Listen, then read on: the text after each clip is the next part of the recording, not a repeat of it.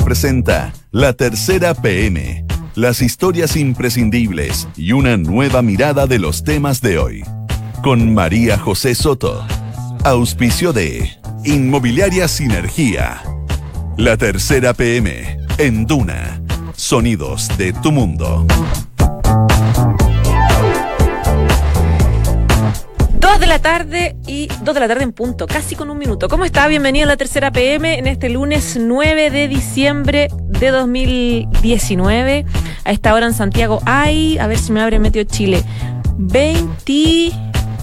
No me abre todavía, pero hace calor. Usted sabe que hace calor. Y se espera para hoy, eso sí. Eso sí ha tenido una máxima de 30 grados con 29 grados a esta hora en eh, Santiago. Vamos de inmediato con los principales temas que van a estar disponibles en los próximos segunditos en la tercera PM. Vamos a hablar de la acusación constitucional contra el ministro del Interior Andrés Chadwick, que tendrá su etapa final con el debate y la votación que se va a dar en la Cámara Alta, donde los senadores le van a responder eh, el actuar como jueces.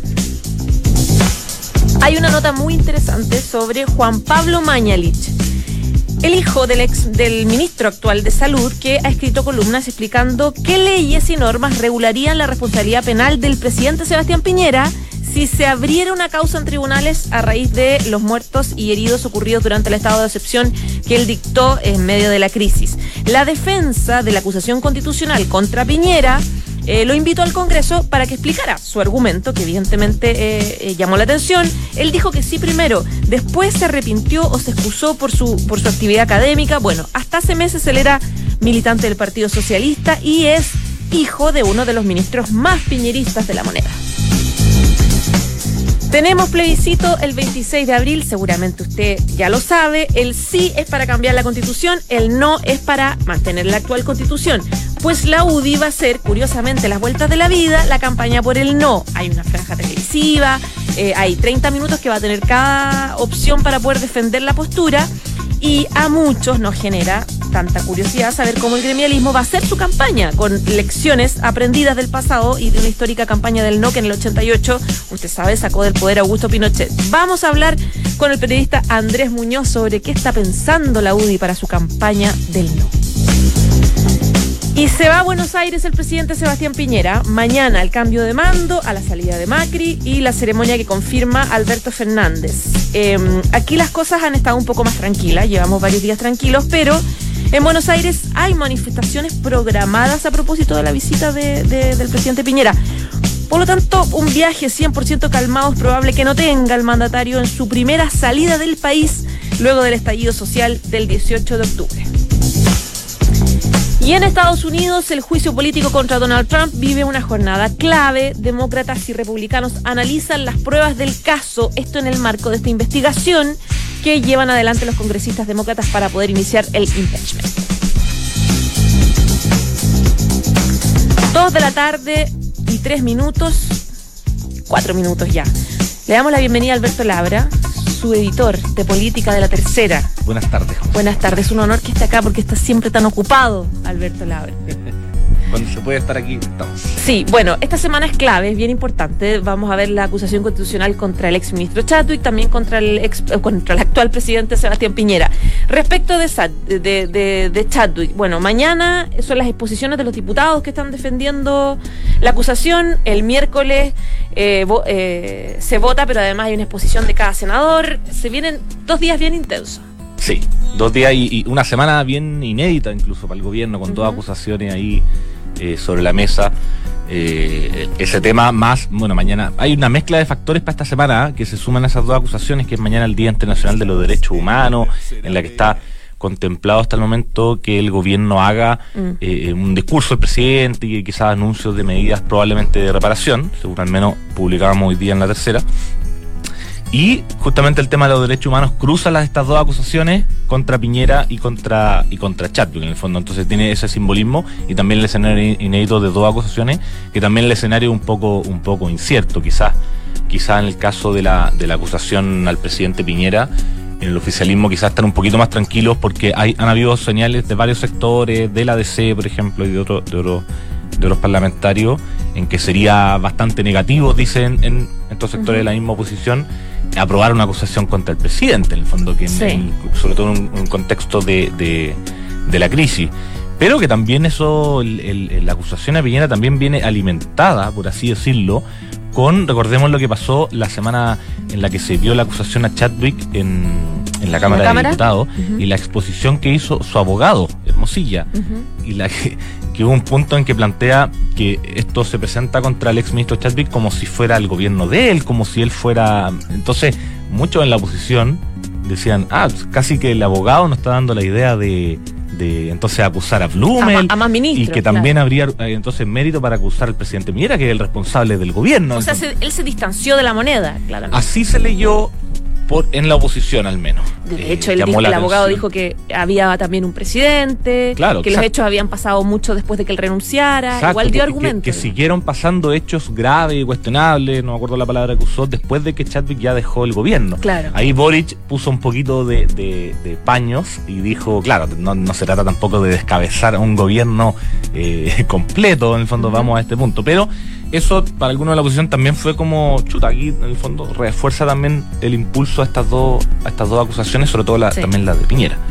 Respecto de la de Chadwick, bueno, eh, mañana van a exponer en el, en el Congreso, en el Senado, Gabriel Boric, Gabriel Silver, eh, Marcos y la Vaca, que son los diputados que eh, fueron los por sorteo, ¿no? Claro, como que informan, por Que así informan los decirlo, argumentos. La, acusación de la Cámara ya al Senado. Claro, y el, y el miércoles ya es la votación, pero antes cada uno... eh, Claro, mañana, como tú dices, está esa, esa exposición, por así decirlo, de los diputados. Después hay también un debate en, en el Senado respecto a la acusación. Y Hermosilla también mañana, Y Hermosilla también. Pero ya el miércoles eh, es cuando los eh, senadores tienen que fundamentar su voto y votar y ver si va a lograrlo. Ya, la, la cosa se, hay, no hay claridad porque cada senador obviamente no puede decir cómo va a votar, ellos defienden mucho eso, entonces cuando uno les pregunta públicamente dicen no puedo porque soy un Claro, juez. hay supuestamente, o sea, no supuestamente, Pero hay como una norma, sabe, como ellos actúan como, como jueces, no se pueden pronunciar públicamente porque Claro. quedarían como inhabilitados de haber hecho un juicio previo respecto a la acusación, pero uno puede ir, efectivamente, ir más o menos sondeando Como para dónde va la micro. cómo está el ambiente, cómo está el, el- para dónde va el amigo exactamente. Y por ejemplo, hay un caso ahí que es clave, que es el de José Miguel Insulza, senador socialista, que tal como publicaba hace algunos días la tercera PM, en una reunión privada, él habría, se habría manifestado eh, complicado, por así decirlo. Por una, hay una, también una cercanía con, con el ex ministro Chadwick. Eh, y ahí uno puede ir sacando luces de que quizás Insulza no aprobaría la acusación, por ejemplo O se podría abstener. o se podría abstener, él- Claro. él no ha comunicado su decisión, pero ya empezó a dar algunas señales y hay efectivamente un punto ahí que es en el Senado respecto a las amistades, por así decirlo, o cercanías políticas que tiene Chadwick. Eh, cómo, cómo fue senador y por su trayectoria, y Insulza es un caso en el fondo. Muchos, muchos personajes que son de oposición, que son de otros partidos completamente distintos a la UDI, que es de donde proviene Chadwick, pero que tienen cercanía, que han trabajado juntos y que muchos Que tiene una relación muy, muy personal. personal y, y profesional también, en el fondo trabajaron juntos, temas de acuerdos políticos en su momento y que muchos ven en la oposición que les complica tener que ser los responsables de, no es votar a Chadwick porque ya salió del gobierno, pero dejarlo inhabilitado y el simbolismo que tiene una eventual eh, sanción en este caso a Chadwick por el tema de los derechos humanos, que es algo que, que muchos en la oposición también ven que es necesario en, en el contexto de la crisis, que alguien se haga responsable también Claro. de las de los abusos que han ocurrido. en. Ahora, el caso de José Miguel Insulza, como tú dices, la, la tercera PM publicó un poco eh, cómo él explicó a sus pares, senadores, parlamentarios, donde dijo, bueno, yo mm, tengo una relación ahí demasiado exageradamente personal, eh, de muchos años, en dictadura hubo un apoyo muy importante que eh, la Claro. familia Chadwick me dio a mí, entonces él argumenta eso y él mismo dice, y, mm, estaría preparado y no me extrañaría que me quisieran expulsar del partido, digamos. Él plantea las consecuencias de lo que podría significar que lo sacaran. Ese es un caso puntual. Hay otros casos también donde se planteaba acerca eh, un poco la duda de los parlamentarios de opositores. Uno de ellos es Jorge Pizarro, que no va a estar él en, en la votación, él se va del país. Entonces, como Sí. y, y- y varios sabíamos, y ya se había publicado, que él estaba también en la duda de, eh, de, de rechazar la acusación constitucional, es decir, de apoyar a Chadwick. Exacto, exacto. Eh, claro, esos son dos casos puntuales, Insulza, Pizarro y también en la misma, o sea, donde uno puede poner más las dudas respecto a cómo van a, o sea, uno parte de la base de que el oficialismo va a votar en contra, por supuesto, y que es la oposición, los que han, lo han impulsado a votar en favor. Pero Insulza, Pizarro y otros en la DC también, eh, Carolina Goich, por ejemplo, son personas que se están mirando respecto a qué va a hacer. Y en ese sentido también el gobierno está trabajando tal como lo ha hecho en otras eh, acusaciones contra autoridades del gobierno, en el típico mapeo de votos, eh, y que también ahí, por supuesto, que está, pese a que cambió su cargo a la, a la subdere, eh, el señor Claudio Alvarado, por supuesto, también monitoreando el, Está el- el trabajando en denominado eso. cazavotos de la moneda, también está colaborando ahí en monitorear ese escenario. Eh, para Chadwick y también, por supuesto, para, para Piñera, que la de Piñera se vota el jueves.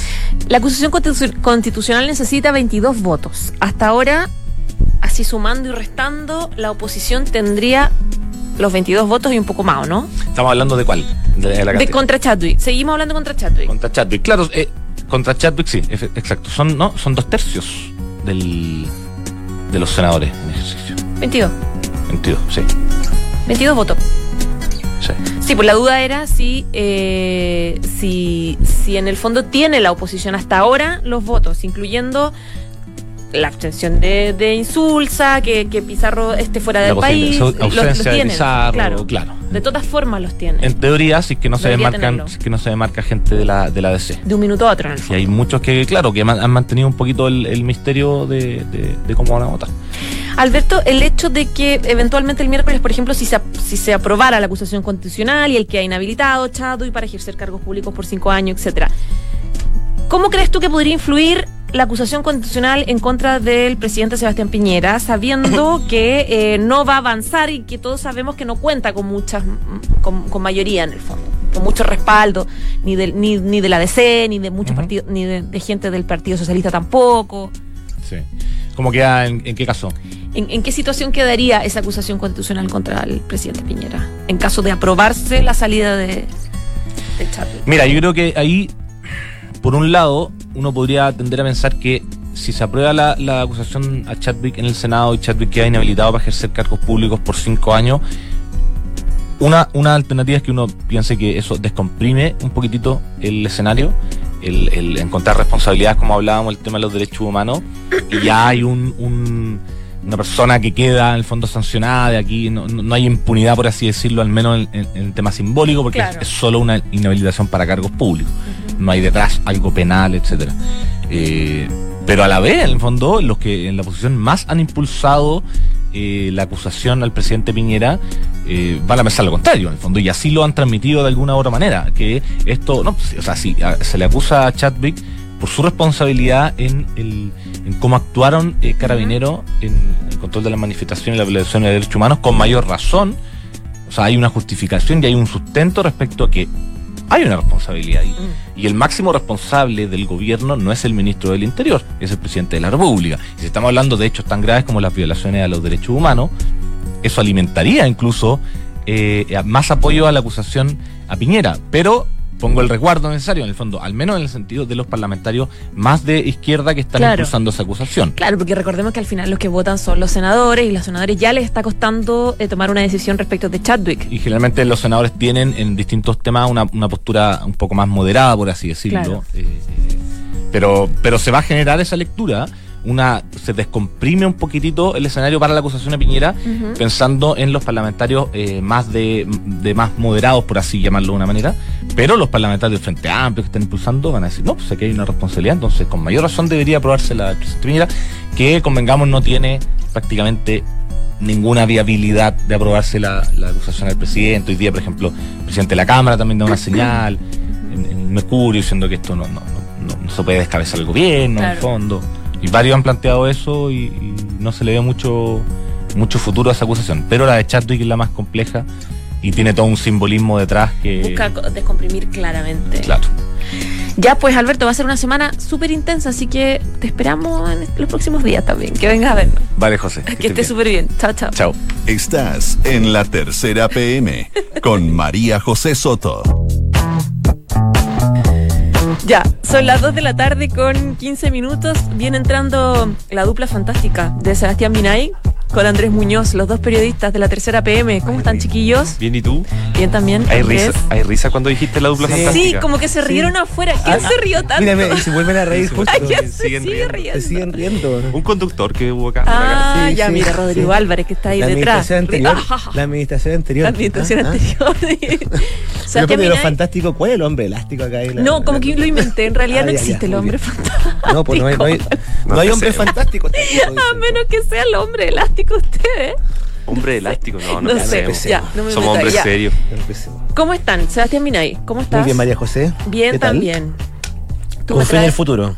Con fe en el futuro y en mañana que el presidente Sebastián Piñera se va a Buenos Aires. Es una Y tu jugada. frase típica, ¿Ah? todo, todo va a salir bien o no nos va Todo a va a pasar estar nada. bien, no nos va a pasar nada. Yo creo que sería bueno que lo repitieran en la presidencia porque es una apuesta un poco riesgosa la del presidente, como ya os contaré.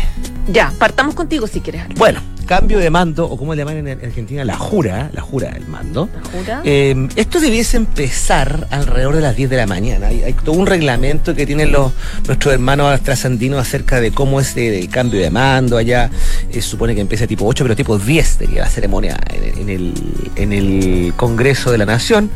Eh, Ustedes saben que ya esto, es un cambio de mando con historia la vez pasada entre eh, Cristina Kirchner eh, y Fernández de Kirchner y Mauricio Macri. Hay un tira floja, que no quería entregarle el poder en la, en la presidencia, que se va a entregar al Congreso. Hubo hasta una acción judicial de Macri que para cortar el mandato a la, a la- a presidenta saliente. Se puso tenso, ¿sabes? Y esta vez. em, Aparentemente el Beto, Alberto Fernández, el, eh, presidente electo, y Mauricio Macri, el presidente saliente, y amigo personal del presidente Piñera, eh, llegaron a un acuerdo más o menos pacífico de hacer esto como la gente y hacer el cambio de mando mañana. El para el presidente Sebastián Piñera esto fue una...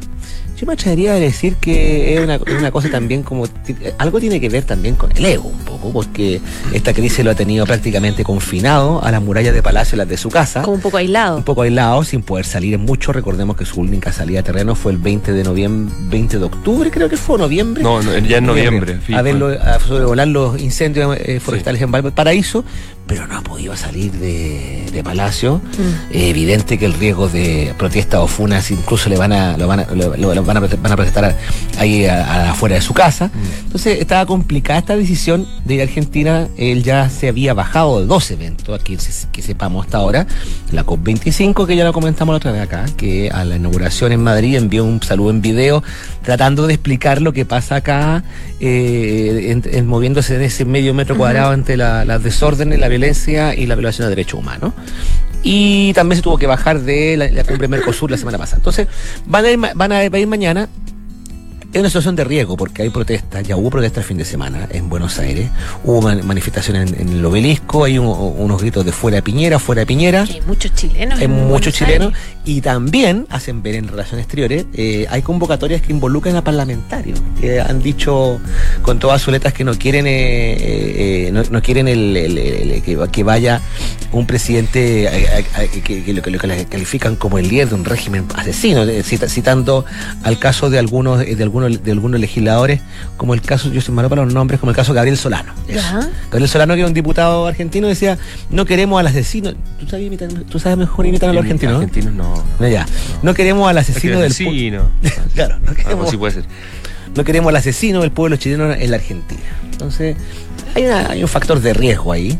Hay un factor de riesgo que se puede dar entonces según lo que tú relatas afuera, en las Mm. calles, por muy bloqueado que esté Mm, todo, y dentro, en la, en la propia organización. Claro, digamos, en claro. propio alguien se le puede acercar perfectamente uno de los parlamentarios exact- exact- a increparlo o a- exactamente. o a- Hasta ahora lo que, lo que sabemos es que el, el- el- el- el recetario para estos casos, que es lo que indica hacer un viaje más o menos corto, que salga la cápsula, la cápsula esta, la comitiva, digamos, de vehículos con, eh, con el personal de seguridad, que etcétera, etcétera, desde el aeropuerto al aeropuerto que llegue, inmediatamente al salón del Congreso donde se va a hacer esta ceremonia, hacerlo lo más breve y, y- y poco arriesgado posible, retirarse, pero como tú bien dices, María José, hay un factor ahí de incertidumbre.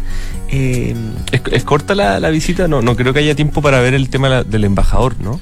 no, no creo. Ah, ¿no? Para verlo en qué sentido. ¿De Ya no, no, hay embajador. Por eso. Ya no eh, se nombró, yo creo. por- No, para ver no, si, es que se conversa con alguien allá, se tantea de terreno. Mira, con- la, la ceremonia dura dos horas, entre que se, se- se hacen todos los eh, eh, discursos, jura, se entrega el bastón de mando. Pero él tiene bilaterales. Pero, pero, pero yo pregunté hoy día, ¿cuánto es el mínimo de tiempo que su excelencia puede estar fuera del país? Sumando y restando una estimación muy aproximada, no menos de ocho horas.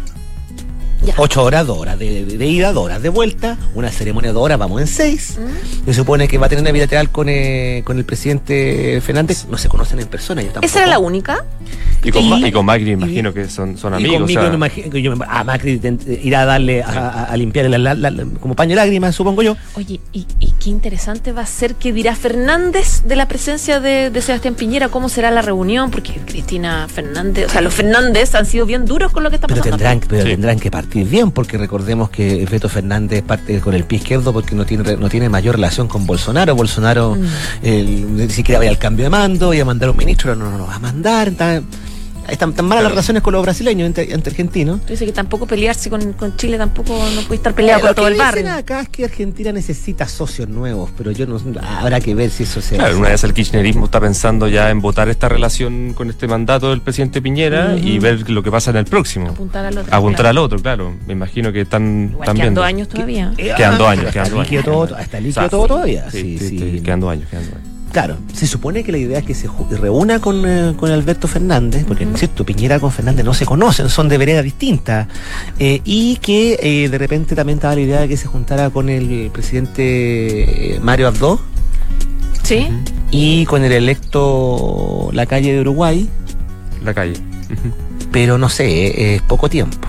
Ah, poco puede ser tiempo. que se suspendan esas reuniones. No, pues no, no, puede. el- eh, a ver, yo lo entendí bueno, siempre una así. bilateral son El 10 de minutos este- también. Se llama bilateral una claro. reunión de 10 minutos. Eh, Yo lo entendí así. El de este es que se reúna con el nuevo presidente argentino. Ya. El hasta es que además se reúna con un par más.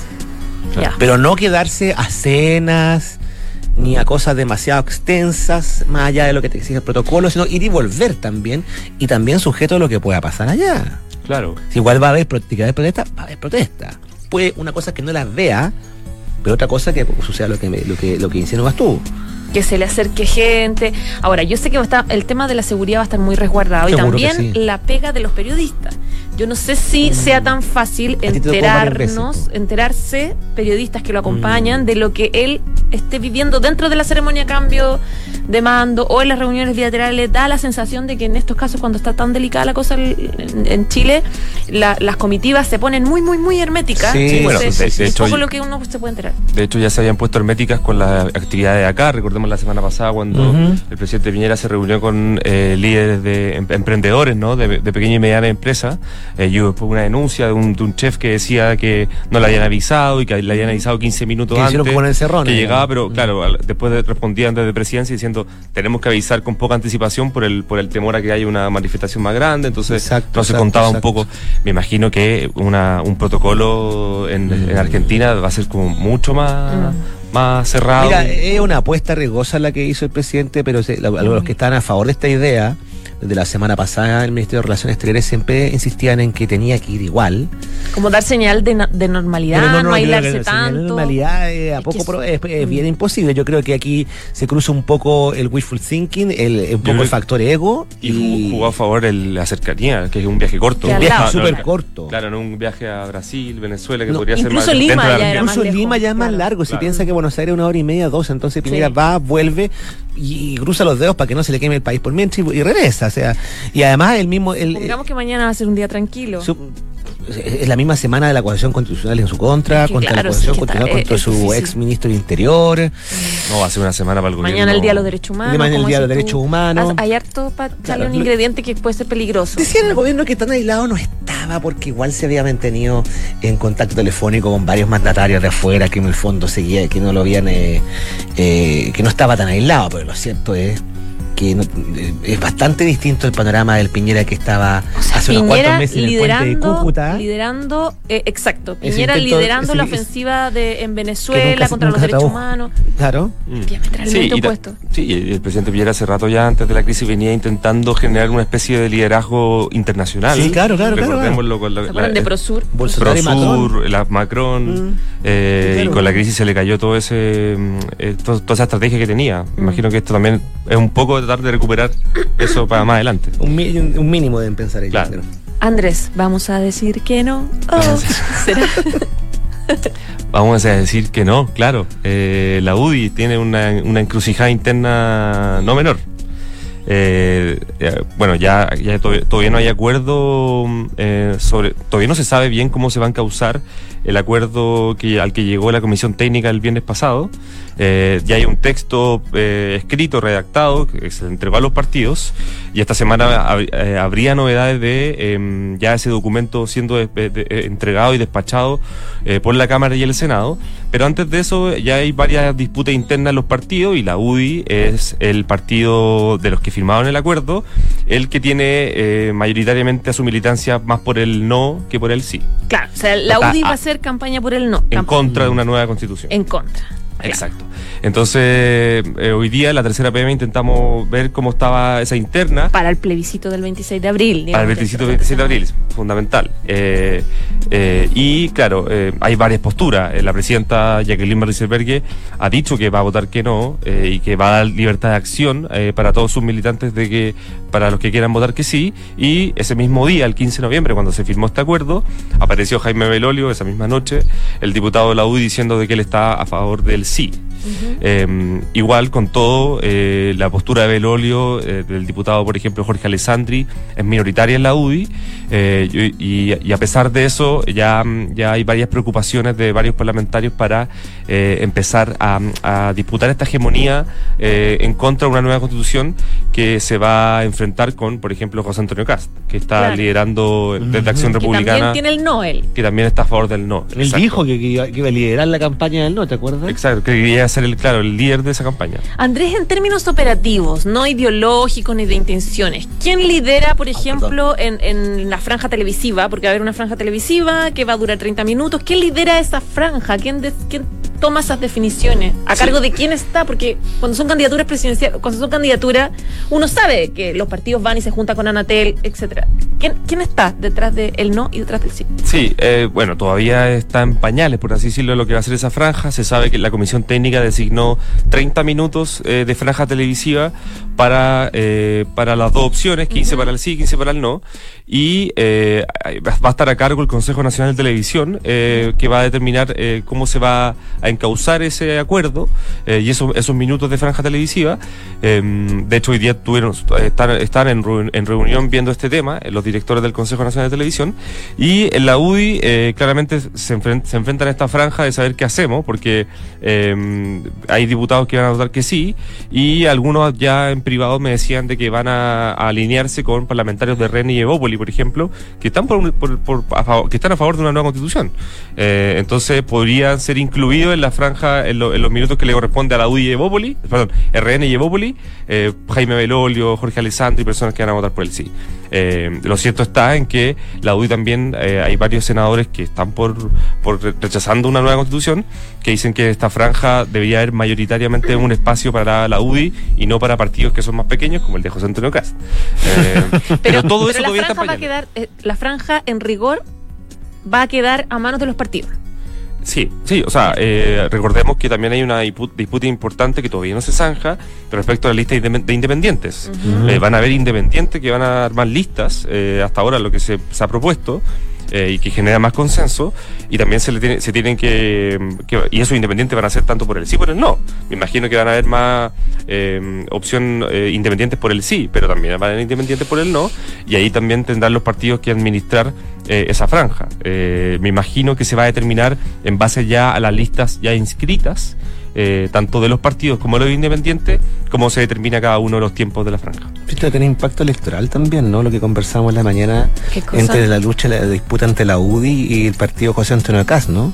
Claro, porque, mm, la UDI tiene, tiene elecciones internas Ujú. el- en- justo el próximo año en, en octubre. Ya. Se está eligiendo, en caso de que gane la opción que sí, se está eligiendo a la convención constituyente, a los Exacto, miembros de la convención exacto. constituyente, Mm. eh, o la convención constituyente mixta, y mm, claro, ahí se le, se le da una- un flanco a, a Jacqueline Berenselberghe, que está por el, por el no.